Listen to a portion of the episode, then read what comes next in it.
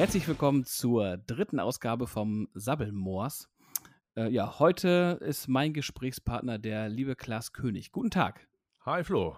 Hi, ähm, Klaas, äh, stell dich kurz vor. Wer bist du, was machst du und ähm, womit haben wir es heute hier zu tun? Ich ähm, bin 41 Jahre alt, wohne in Münster und ähm, unter anderem betreibe ich das kleine Schallplattenlabel Ring of Fire Records. Und äh, deswegen haben wir beide öfter mal Kontakt, wenn ich dir dann äh, Sachen zum Reviewen zukommen lasse. Genau, und äh, da hattest du dann gefragt, äh, ob wir nicht mal drüber quatschen können. So, ich denke mal, die Arbeit ne, mit, mit einem kleinen Label, alles, was dazugehört.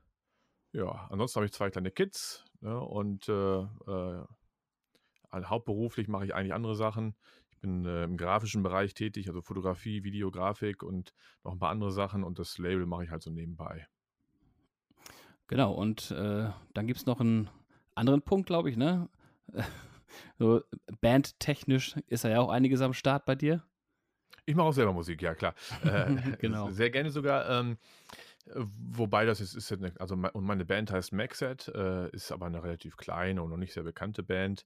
Ähm, aber ähm, abgesehen von der Corona-Zeit fließt da schon sehr viel Arbeit und Zeit äh, und, und, Liebe rein von mir und äh, ist natürlich so dass das eigene Baby, das ist natürlich da, wo man auch am meisten stolz noch mit drauf ist. Ne? Genau, das ist äh, also Musik machen, Musik hören, Musik rausbringen. Äh, bei mir dreht sich da relativ viel um, um das Thema Musik. Mhm. Wie ist es damals, äh, also in deinem Fall dazu gekommen? Wie bist du zum, äh, gerade zu dieser Musik gekommen? Wie lange ist das her? Wann ist das so angefangen bei dir? Also diese Musik kann ich gar nicht sagen, weil ich eigentlich echt, äh, bis auf ein paar Ausnahmen, ein sehr, sehr, sehr breites Spektrum mag an Musik. Äh, also mein Vater war immer schon musikbegeistert mit Stones und Springsteen und Co. Und ähm, wir haben zu Hause viel Musik gehört. Das hat dann abgefärbt. Irgendwann habe ich angefangen, Gitarre zu üben. Ähm, ich war nicht sehr fleißig. Äh, meine Eltern haben den Unterricht, glaube ich, nur bezahlt, weil ich dann einmal in der Woche das Zimmer aufgeräumt habe, damit der Gitarrenlehrer kommen konnte. Ähm, okay. Aber ich habe immer weitergemacht und dann irgendwann die erste Punkband und dann die nächste und dann kam ein zum anderen und habe auch schon verschiedene Sachen, also meistens irgendwas mit Punk-Hintergrund gemacht. Jetzt aktuell mit Maxhead ist es auch noch Punk, aber äh, auch viel Reggae, Ska und so mit dabei.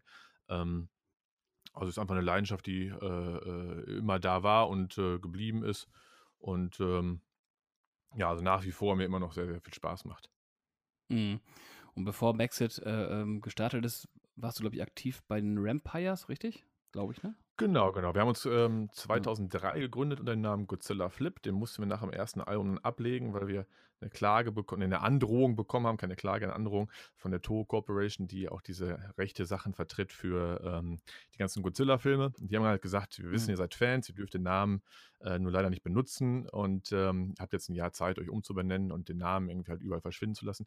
Haben wir gemacht, sind dann, äh, haben uns dann einen Namen ausgedacht, der nicht irgendwo geschützt sein konnte. Das war dann Rampires. Und da habe ich dann auch äh, zehn Jahre lang ungefähr, glaube ich, äh, äh, den Gesang gemacht.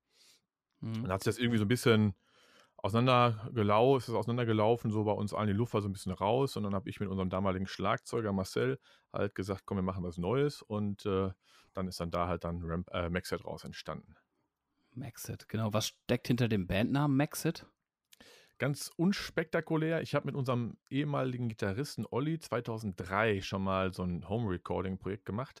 Ähm, da haben wir uns einfach im Proberaum eingeschlossen mit ein paar Kisten Bier und äh, tausend äh, Leute eingeladen, die da mit uns zusammen so äh, Songs aufgenommen haben. Und das war musikalisch schon die Richtung, wie äh, Maxit heute auch sind, also so Reggae, Ska, Punkrock.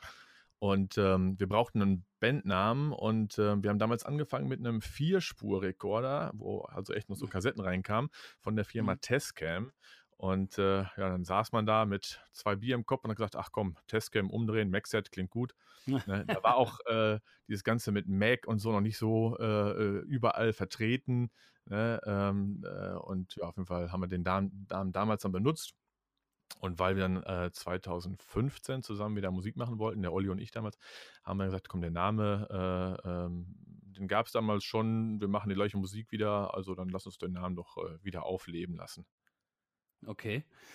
Das war 2015, genau. Und fünf Jahre vorher, 2010, hast du dann ähm, äh, Ring of Fire Records schon gegründet. Ähm, genau. Welche Idee steckte dahinter? Also, wie kam es dazu? Ähm, wie bei vielen kleinen Labels wahrscheinlich habe ich äh, anfangs, war die Start, der, der, der, Startpunkt war, als man die eigene Musik so ein bisschen unters Volk bringen wollte. Ich habe damals noch äh, Saxophon gespielt bei der Band El Bosso meets the Scardiolas und wir haben unser erstes Album aufgenommen gehabt und ähm, die CD-Version ist über äh, Sunny Bastards erschienen. Äh, die hatten damals aber noch nicht so ein Interesse daran, ähm, auch Vinyl zu machen, weil es da noch nicht wieder so ganz hip war. Und äh, dann haben gesagt, nee, also wir wollen das jetzt nicht bezahlen, wir können das gerne für euch vertreiben und so, aber äh, da müsstet ihr dann selber mit anpacken. Und dann haben ähm, der Tim von den, von den Skadiolas und ich halt gesagt, okay, wir äh, buttern jeder die Hälfte der, der Plattenpressung dazu. Und habe gesagt, wenn ich schon da so viel Geld auf den Tisch lege, dann hätte ich auch gerne mal so ein eigenes Logo mit drauf. Und dann ist dann da quasi dafür der Name Ring of Fire Records entstanden. Und dann, wenn man erstmal so einen Namen hat und so ein Logo hat, dann denkt man, dann kann man ja auch noch was anderes machen. Und dann sind die nächsten ein, zwei kleinen Veröffentlichungen gekommen. Und dann habe ich damals, das war glaube ich dann schon die vierte Veröffentlichung, zum Beispiel Veneria angeschrieben aus, äh, aus äh, Schweden, einer meiner Lieblingsbands und äh, habe gefragt, ob die nicht so eine 7-Inch mit mir da veröffentlichen wollten. Hatten sie Bock drauf und dann, ja, das ist ja bald so ins Laufen gekommen und äh, es wurde immer so ein bisschen für mich größer und hat Spaß gemacht. Ja, und so ist dann halt der, äh, der das Ganze entstanden damals. Wahnsinn. Und mittlerweile ja auch ordentlich viele Bands dann schon veröffentlicht. Ja, ich bin jetzt gerade äh, dabei, die 61. Veröffentlichung zu planen. Ähm, Im April kommt das äh, dritte Album von Gumblied aus, aus China raus. Mhm. Und da mache ich zusammen mit Toa Null Records aus Kiel und Bad Look Records aus Polen, ähm, äh, bringen wir es auf Vinyl in Europa raus. Und ähm, ja, nicht bei allen Veröffentlichungen ähm, war ich gleichermaßen involviert. Also es gibt auch ein paar Veröffentlichungen unter diesen 60 bis jetzt, äh, wo ich einfach nur ein bisschen Geld auf den Tisch gelegt habe, gesagt, komm, gib mir 50 Platten ab, ich versuche die an den Mann zu bringen und mein Geld wieder reinzukriegen. Mhm. Ne? Ähm, also da habe ich dann einen ganz kleinen Teil irgendwie an der ganzen Veröffentlichung mitgewirkt oder halt meine Kontakte genutzt mit dem Vertrieb und so. Ähm, bis hin halt zu den anderen Veröffentlichungen, wo ich dann halt mich um alles gekümmert habe, ne? sei es Herstellung, meinetwegen auch Artwork und, und Promo und alles drumherum. Mhm. Also sehr, sehr unterschiedlich, ne? ähm, wie, wie wer, äh, sehr ich da involviert war bei den, bei den Veröffentlichungen. Okay, also das ist dann auch oftmals so, dass man sich dann ähm, äh, quasi die, ich sag mal, die Kosten teilt, damit äh, nicht jeder so viel ähm, ja, zu schleppen hat? Oder wie läuft das dann, dass man dann die Labels äh, so teilt, sag ich mal? Äh, ja, also ich habe da einen ganz festen Plan habe ich nicht. Ist auch alles immer nach wie vor Learning by Doing. Ähm, mhm. Also ich finde es zum Beispiel super, wenn ich jetzt zum Beispiel bei, bei, bei Gumbleed aus China, ähm, ich habe auch noch versucht, noch ein paar andere Labels aus anderen Ländern Europas dazu zu gewinnen, hat aber aufgrund vor allem jetzt auch mit Corona und Verkaufszahlen äh, momentan nicht geklappt. Ähm, wenn man sagt, man kann mit anderen kleinen Labels so Kooperationen machen, jeder äh, nimmt ein kleines Paket und, und, und, trägt finanziell was dazu bei.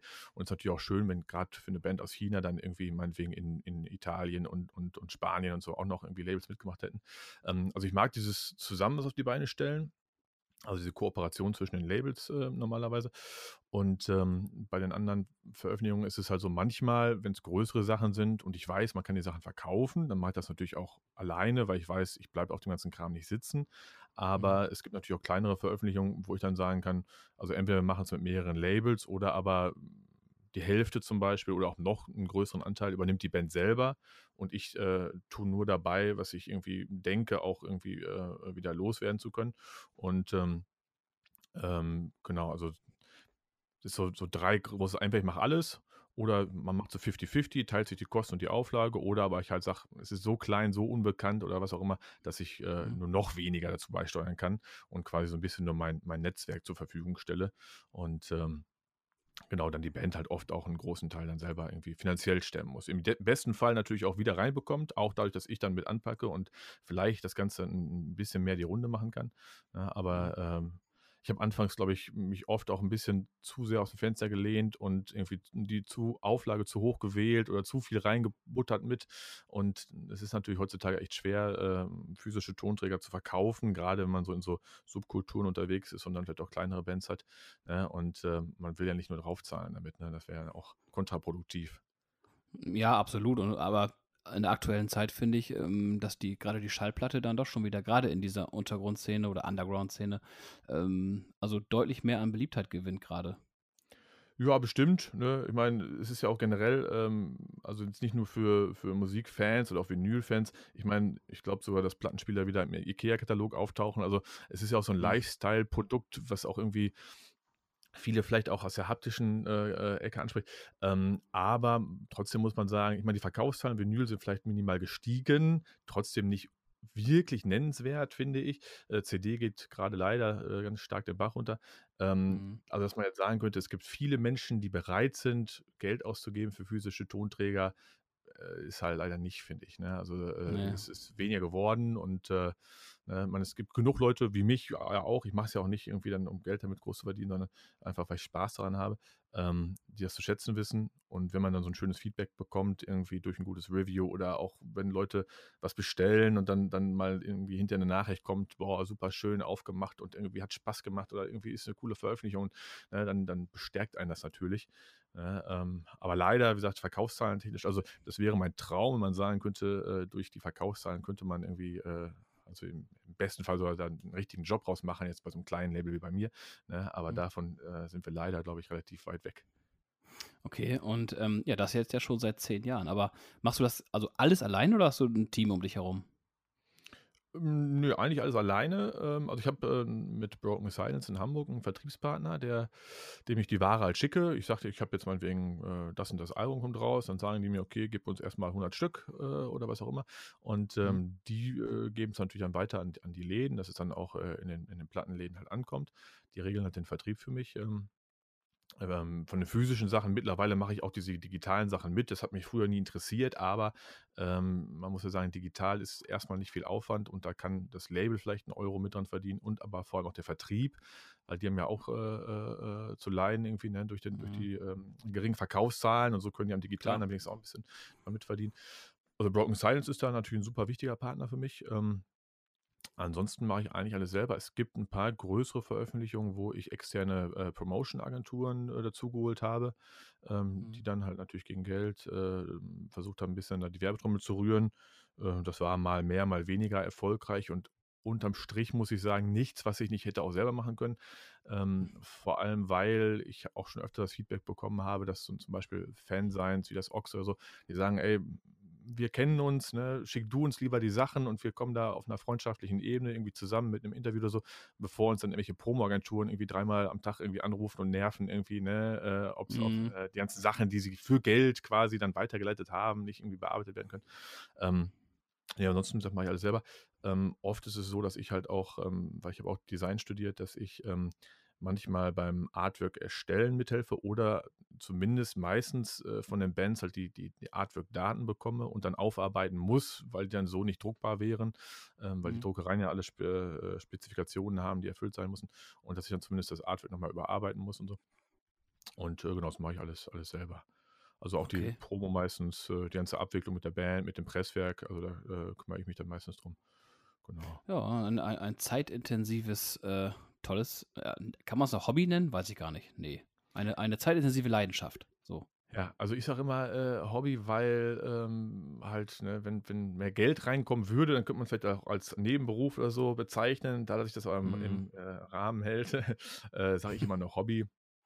Ja, aber ich meine, es ist auch so, dass äh, so ein Hobby macht man ja auch, weil es einem Spaß macht, ne? Und äh, äh, ähm, das ist ja auch schön, dass man es dann auch irgendwie äh, nicht machen, irgendwas machen muss, um zu sagen, irgendwie das Loch muss wieder gestopft werden, sondern einfach, weil man Bock drauf mhm. hat. Äh, andere Leute kaufen sich eine neue Skiausrüstung, ich gebe halt Geld in so eine Plattenpressung. Ähm, okay, man, dafür mache ich auch mehrere im Jahr und die Leute kaufen sich wahrscheinlich nur alle fünf Jahre eine neue Skiausrüstung. Aber ähm, nee, es ist, also ich sehe es als Hobby an, ja. Der Wunsch, mhm, dass es genau. mehr wäre, wäre auf jeden Fall da, aber da bin ich einfach äh, glaube ich, von vornherein realistisch genug gewesen, beziehungsweise habe auch jetzt über die, die 10, 11 Jahre, wo ich das jetzt mache, auch mhm. einfach gemerkt. Also es gibt ein paar Bands bei mir, die sich äh, gut verkaufen, ein, zwei sogar sehr gut. Ne? Wenn man davon natürlich viele hätte, klar, dann wird auch ein, ein Euro reinkommen, aber mhm. ähm, ja, das sind halt die wenigsten Bands dann leider. Ne? Okay. Und ähm, ja, wie kann man sich das vorstellen? Also, ähm, wie, wie viel Post kriegst du? Wie viel Bandanfragen kommen bei dir rein? Unterschiedlich. Ähm, ich sag mal, grob geschätzt würde ich sagen, so ein, zwei E-Mails eigentlich immer, also ganz selten nochmal per Post wirklich, ne? aber ansonsten mhm. äh, so E-Mails so ein bis zwei pro Woche. Dann witzigerweise aber auch äh, ähm, gar nicht mal jetzt unbedingt hier nur aus Deutschland, sondern irgendwie ähm, aus der ganzen Welt, also bis hin zu was nicht, Brasilien oder so. Ähm, da fragt man sich dann immer, wie kommen die dann auf so ein kleines äh, Pups-Label wie mich? Ähm, Mhm. Vielleicht haben sie irgendeine Band aus meinem, aus meinem Katalog da, die sie toll finden und wo sie das Le- Logo hinten drauf gesehen haben. Ich weiß nicht, vielleicht gibt es auch irgendwo eine Sammlung von Labelnamen online, ich habe keine Ahnung. Ähm, also sehr unterschiedlich. Ähm, ich antworte eigentlich jedem. Ähm, äh, manchmal ist es so eine bisschen standardisierte Antwort, dass ich einfach momentan nicht Kapazitäten und, und, und Geld sowieso nicht habe und dann Mhm. leider irgendwie da nicht äh, zusammenarbeiten kann. Weil die ganzen E-Mails beantworten klingt jetzt doof, weil das ist ja auch alles immer Zeit. Ne? Und wenn du sagst, du hast andere Jobs und Familie, dann muss man erstmal alles dann irgendwie abarbeiten können. Aber ähm, ich antworte an jedem und oft genug ist es auch äh, der Fall gewesen, dass da Sachen dabei waren, die ich cool finde oder fand und wo dann auch was entstanden ist. Oft halt dann zum Beispiel, wenn eine kleine spanische Punkband sich meldet, dann ist es halt auch dann am Ende vielleicht nur eine Kooperation von zehn verschiedenen Labels, aber das ist natürlich trotzdem eigentlich ja noch umso schöner, ne? dann, wenn zehn Labels ein bisschen Werbung machen für diese eine Band und sich drum kümmern und äh, ähm, es, also es macht dann ja auch äh, sehr viel Spaß, auch diese, diese die Kommunikation untereinander. Also ja, Mhm. Ja, klar, logisch. Ähm, das kann man dann quasi so auch als, ähm, ich sag mal, als ein, Pro ja, als ein Produkt deiner äh, Leidenschaft, ähm, diesen zuletzt erschienenen Sampler From Reggae to Punk, kann man das auch so sehen? Weil da sind ja ähm, quasi, ja, Bands vertreten, die Songs beigesteuert haben, die es, glaube ich, oder alle schon gibt, meine ich, kann das sein? Oder haben sie auch dafür welche aufgenommen extra? Nee, das war jetzt das sind alles, äh, keine exklusiven Songs. Also, ein paar davon Mhm. waren gerade dabei, erst rauszukommen, zum Beispiel 100 Kilohertz oder Dr. Ringding. Also, als das quasi äh, als der Sampler zusammengestellt worden ist, waren die Alben von den Bands auch noch nicht raus, aber es war von vornherein Mhm. klar, das ist jetzt nicht exklusiv, sondern das sind einfach nur neue Sachen, ne? Ähm, ja, die, ähm, Geschichte dabei ist eigentlich auch relativ einfach. Ähm, also, erstmal hätte ich selber total Bock oder habe ich ja selber Bock auf so 'n Sampler gehabt, äh, mit so, ne, Bands, die ich sehr mag aus diesem halt aus diesem Genre. Mhm. Und ich habe äh, auch da ist es so, dass, äh, eigentlich, äh, alle Bands ihr ihren Anteil, ähm, gezahlt haben an der Pressung und dafür auch die Exemplare bekommen haben. Ähm, das heißt, ich weiß nicht, jede Band hat dann irgendwie, weiß nicht, 65 Platten oder so bekommen. Und Mhm. ist natürlich auch schön, weil wenn dann eine Band aus, äh, weiß nicht, Süddeutschland oder auch Norddeutschland, ganz egal, äh, die Sachen halt dann irgendwie, äh, an ihrem Merchtisch hat, so machen ja alle anderen Bands, auch ordentlich die Runde, ne? Ich meine, es sind ein, 2 größere Bands dabei, die braucht man keinem mehr erklären. Ich meine, jeder, der so eine Musik hört, weiß, wer Rantanplan ist oder so. Mhm. Aber, ähm, für die kleineren Bands ist es natürlich cool, dass die dann plötzlich auch, äh, irgendwie einfach echt von vielen anderen Leuten halt, ähm, gehört werden. Und meine eigene Band ist ja auch da drauf. Und, ähm, das ist natürlich, ähm, auch ein schöner Werbeeffekt für meine Band, ne? Und, ähm, Hm. deswegen habe ich natürlich auch Bock drauf. Klar, absolut, super. Ähm, ja, dann kommen wir wahrscheinlich zu äh, etwas Speziellem, und zwar diesem Overtime Soundtrack. Als ich den dann Ja. vor mir liegen hatte, ähm, war ich schon erstaunt, weil man hat ja nicht so oft, sag ich mal, einen Soundtrack zum Film, der größtenteils aus, äh, ja, aus Rockmusik besteht. Ähm, welche Geschichte steckt dahinter? Wie kam das denn zustande? Äh, eigentlich ganz einfach. Ähm, der Andreas von den Crimson Ghost, die ja auch ein Stück exklusiv dafür, da sind auch viele oder ja, die meisten Stücke so exklusiv auf diesem Soundtrack für diesen Film gemacht worden. Ähm, der Andreas von den Crimson Ghost, äh, die ja auch ähm, äh, bei mir auf dem Label sind und äh, wir verstehen uns sehr gut und der hat ja erzählt, ja, die hätten da so einen Song ne, für diesen Soundtrack und ob er nicht mal den Kontakt zwischen mir und dem Mario herstellen sollte, weil der Soundtrack wohl ganz cool werden würde. Und äh, hat er dann gemacht und äh, äh, der Mario ist auch echt netter Kerl und hat sich da auch viel Mühe gegeben, auch gerade bei der Musik. Und ähm, dann äh, war das eigentlich relativ schnell klar, dass ich das dann äh, gerne mache. Das sind ja auch da echt internationale Bands, also da ist ja auch von Kanada, Brasilien, äh, Mhm. also von überall her äh, Bands, äh, ein paar etwas bekanntere, viele auch unbekannter. Ähm, und äh, ja, da hatte ich schon relativ schnell auch Lust. Ne? Und das ist ja auch so, der, der, der Mario, der macht ja eigentlich auch, ist jetzt sein erster Spielfilm, den er gemacht hat, diesen Overtime-Film. Mhm. Und ähm, der war, ist, ist halt auch Feuer und Flamme und hat total Bock. Und äh, auch da haben wir dann mit mehreren Leuten an einem an den Strang gezogen. Und bis jetzt war, der, war das Feedback für den, für den Soundtrack auch äh, sehr, sehr gut. Ich weiß gar nicht, der Mhm. Film ist, glaube ich, also es ist halt sicher alles wegen Corona so äh, dermaßen verzögert. Ich glaube, richtig offiziell ist der Film noch gar nicht gelaufen irgendwo. Ne? Äh, ich kenne ihn selber auch nicht, außer halt den Nee. Trailer. Und ähm, nee, aber das ist alles über den, über den ähm, Andreas von, von den Crimson Ghosts entstanden. Okay. Ja, Wahnsinn, wie sich einiges dann mal so einfach kurzfristig zusammenfügen kann. Ja. Ähm, ja, Münster, genau, Münster, Hafen, äh, habe ich gelesen, musstet ihr ausziehen. Aus Ich hab- eurem Ja, ich, Laden. ich habe ähm, Ich habe einen, äh, 'n 'n Lagerraum gehabt, äh, bis jetzt vor ein paar Tagen in Münster am Hafen. Das ist ja, äh, ja, ich weiß nicht, äh, wer Münster kennt, weiß das ja, da wird ja auch alles weggentrifiziert. Ähm, das war jetzt eins der letzten, ähm, Gebäude, die noch so ein bisschen, äh, aus der Vorzeit da standen. Ähm, und da waren, ich glaube, 40, 50 verschiedene kreative Leute, also von vom Yoga-Studio bis, äh, Designateliers, Schneiderinnen und Lagerräume Mhm. und und auch, äh, Plattenlabels und was auch immer. Ein ganz ganz bunter Haufen von Leuten, da drin war, die noch für 'n bezahlbaren Kurs da halt, äh, Büros oder Lagerräume hatten. Und, ähm, das ist jetzt auch abgerissen worden, das Gebäude, Mhm. weil da was, äh, Schickes Neues, äh, draufkommen soll, äh, in naher Zukunft. Und dann musste ich da raus. Ich habe mir diesen Raum geteilt mit einem mit 'nem Bekannten und, äh, ja, wir mussten jetzt quasi zum zum Ende des Monats Ende letzten Monats mussten wir da, weg sein. Ähm, ist schade, weil am der Hafen von Münster ist nett. Das war für mich, abgesehen von einer Treppe, immer relativ gut erreichbar, weil sonst war nicht viel los. Konnte man mit dem Auto davor fahren oder LKW, die Platten abladen und dann einfach nur hochschleppen, ne? Mhm. Ähm, das war relativ easy. Ähm, und halt, wie gesagt, auch nicht sehr teuer, deswegen war das eigentlich sehr schade für mich. Ähm, ich habe das jetzt so gemünzt, dass ich, äh, bei den Schwiegereltern im Keller, ähm, quasi, äh, 'n Kellerraum vollgestopft habe mit, äh, Ware. Ich habe ja, weiß nicht, ob du das, äh, gesehen hattest, aber auch so 'ne Art Sale-Verkauf gemacht, äh, 6 Schallplatten und 'ne DVD für 20 Euro oder oder sogar 10 CDs für, äh, 20 Euro inklusive Porto. Ich habe gedacht, da würden halt 'n paar Leute dann zuschlagen und ich könnte 'n Mhm. paar Sachen loswerden. Ich habe aber, ich glaube, insgesamt lass mich nicht lügen, ich glaube 200 von diesen Bestellungen abgearbeitet. Also, Mhm. äh, da ist richtig viel Ware es waren so Überraschungspakete, ne? Ich habe also alle Sachen, die ich rausgebracht habe, sind gut, deswegen war jetzt ja kein nichts Schlechtes dabei, aber es waren natürlich Mhm. so die Sachen, die etwas älter waren und ich weiß, die werde ich jetzt so schnell nicht wieder los, ja? Und, äh, da ist dann 'ne ganze Menge von dem, was im Lager war, halt auch, äh, verkauft worden.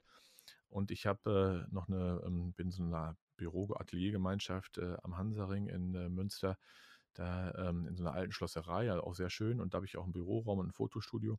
Und, ähm, da habe ich jetzt so fürs Tagesgeschäft, äh, die Schallplatten und CDs hingepackt, die ich jetzt so, äh, griffbereit brauche, wenn halt, äh, Bestellungen reinkommen, dass ich immer so 'n paar Exemplare von allem da habe, um dann nicht immer erst dann zu diesem Keller zu fahren fahren zu müssen.